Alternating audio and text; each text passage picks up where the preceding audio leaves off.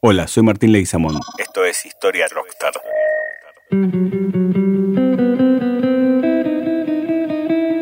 Los invito a caminar por un episodio distinto. Los invito a, a cruzar curvas de tiempo, a encontrar laberintos y siempre en alguna esquina perdida de la historia encontrar rock perdidos esos que nos gustan, esos que nos marcan, que nos interpelan. Hoy tengo ganas de jugar un poco, ¿se acuerdan la película Narnia? Que tenía un, ropero o un armario en el cual eh, uno lo abría y cruzaba a otro tiempo, a otra dimensión. Tengo ganas de cruzar de esa manera a los días de mayo de 1810, jugar un poco con, con lo que pasaba en mayo de 1810 pero en tiempos distópicos como este mayo del 2021. Me parece que la revolución de mayo en tiempos distópicos nos, nos invita a, pensar la representación de una voluntad. Más de una vez, escuchando un grupo británico punk que se llamaba The Clash, su líder, Joel Stramer, decía que el futuro no estaba escrito,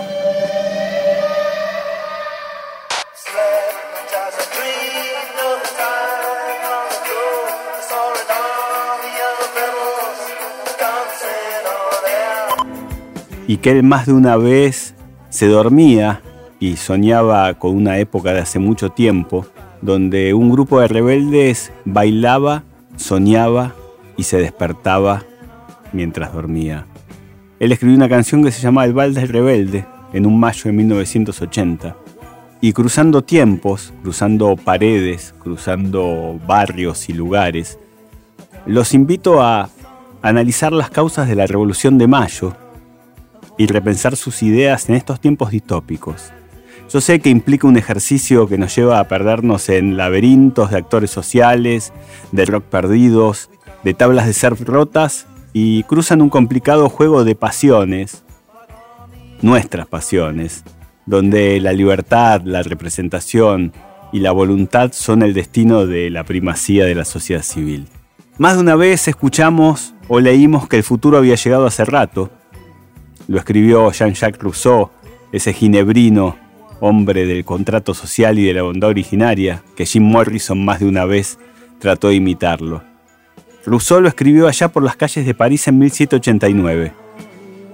Y fue tendencia. Fue tan marcada su tendencia en las redes sociales de su momento que esa libertad o ese futuro que había llegado hace rato influyó para que una pareja romántica, enamorada como Romeo y Julieta o como los amantes de Berlín de Lou Reed, escribieran que la libertad era el arte de los decididos. Ese arte de los decididos lo escribió en una pared, lo escribió en una piel y lo escribió en su diario La Gaceta, allá por mayo de 1810. Esa pareja era Guadalupe Cuenca y su marido Mariano Moreno.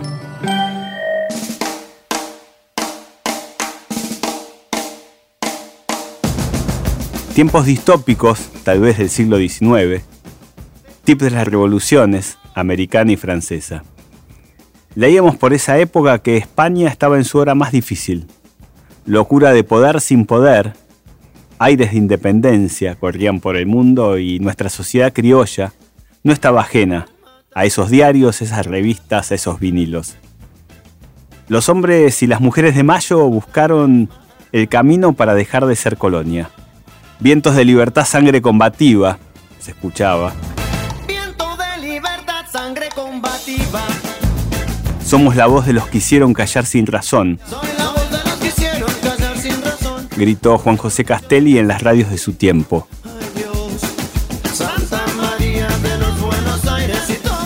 Escribía con sangre Santa María de los Buenos Aires y todo estuviera mejor, ¿no? Buenos Aires vivía de una manera emergente los días de mayo. La idea fiel de los Jedis de mayo era dejar de ser colonia. Dejar atrás España y gritar una libertad que aparecía como una ola gigante, como una ola fresca, con un tubo estremecedor que buscaba valientes para surfarla. La sociedad patriótica estaba dispuesta a correr esas olas, a marcar en tablas de surf de mayo las ideas de libertad, las ideas de independencia y las ideas de diversidad. Yo creo que los procesos de emergencia de las formas sociales eh, nos cruzan siempre en laberintos perdidos, con lo nuevo y con lo antiguo. Creo también en lo similar y en lo distinto. Creo que hay protagonistas de nuestra historia, de nuestro rock, de nuestro juego sagrado, que viven tomando decisiones para lograr una representación.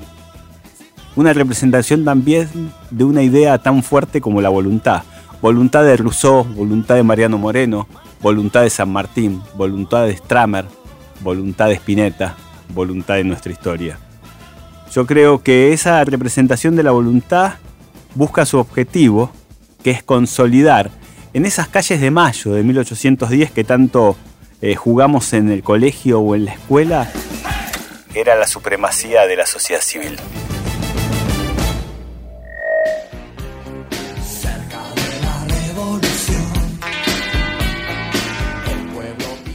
Hubo mañanas distintas, hubo mañanas de Villiquen, hubo mañanas de Antiojitos, hubo mañanas de amnesias buscadas en aquellos que formaron el Estado Nacional y que no se animaron a, contar historias perdidas, ¿no?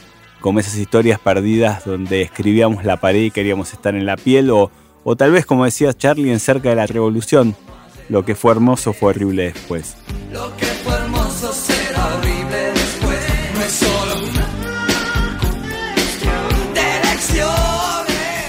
Pero creo que esa mañana del 25 de mayo hubo dos hombres como Domingo French y Antonio Beruti que reclamaban la renuncia de Cisneros.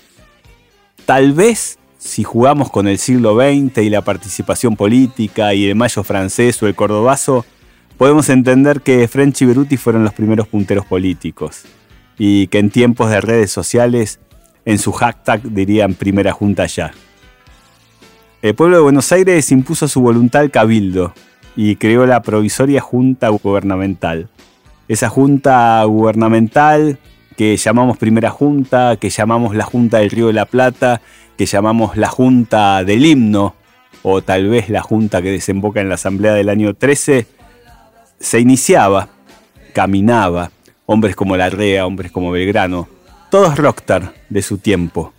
Construían, creo yo, la etapa de la revolución. La libertad es fiebre, mi amor, decía Mariano Moreno. Violencia es mentir, decía Mariquita Sánchez de Thompson. Y por qué no, jugábamos con esa frase que más adelante San Martín diría, tengo tiempo para saber si lo que sueño concluye en algo. Tengo tiempo para saber si lo que sueño concluye en algo tiempos distópicos de mayo, tiempos punks, tiempos para pensar que todas estas afirmaciones, todos estos grafitis terminarían en la Declaración de Independencia del 9 de julio de 1816. Cisneros se fue, decía la calle. Sobremonte no está. A lo asesinaron. Me parece que repensar las ideas de mayo de 1810 en tiempos tan distópicos como el 2021 nos permite caminar por nuestros tatuajes, ejercitar cruces de tiempo, preguntarnos por los hombres y las mujeres de mayo, o, esos hashtags tan fuertes que dicen, Mariquita no es solo un himno, Belgrano no es solo la bandera, Guadalupe no es la mujer de Moreno, sino la editora de la Gaceta, o Saavedra tiene celos de no ser un Jedi de la sociedad patriótica. Me parece que son momentos de interpelarnos a partir de nuestros pensamientos. Sí, los invito. Vale la pena tatuarnos interpelar. Vale la pena pensar en situaciones como la que hoy nos toca transitar en la coyuntura argentina. Tuve la suerte en estos rock perdidos, en estos momentos de curvas del tiempo, donde miramos con extrañamiento tal vez determinadas decisiones, miramos sorprendidos la ola que podemos llegar a surfear. Y en estas eh, esquinas, en estas paredes, en estos cruces de planos, me encontré con Mariano Moreno. hermana de los Y me dijo que podíamos charlar bastante. Y nos encontramos en un viejo cafetín de la calle Defensa, tomando un chocolate caliente. Fue muy claro, fue muy preciso, me emociona pensarlo.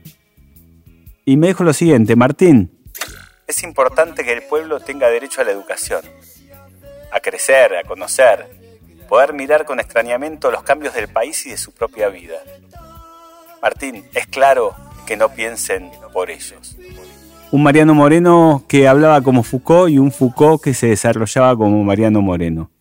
La educación es clave para el futuro de nuestro país y los ideales de la revolución persiguen esa misión.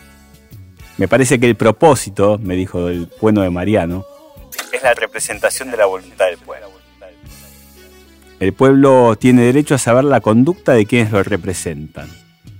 Y el honor de estos se interesa, me dijo, en que todos conozcan la execración con que miran aquellas reservas y los misterios levantados por el poder para cubrir sus delitos. Sonaba The Clash, sonaba sí sí, sonaban las campanas y sonaba también el riff fuerte de Papo, cuando Mariano Moreno me dice, el pueblo no debe contentarse con que sus jefes obren bien, deben aspirar a que nunca obren mal. Las campanas de la Plaza de Mayo anunciaban que Mariano Moreno se tenía que ir y me tenía que despedir. Esa fue la última vez que lo vi a Mariano Moreno. Al día siguiente partiría en Londres en un buque llamado Fama y moriría en alta mar en circunstancias que nunca fueron aclaradas. Dos días después que Mariano Moreno partía hacia Londres en misión diplomática, Guadalupe Cuenca recibió una caja con un velo negro, con rosas negras y con guantes negros. Síntoma de mensajes, de signos, de realidades sin emociones con emociones un anuncio. Signo de los tiempos, 1810, Argentina, 2021.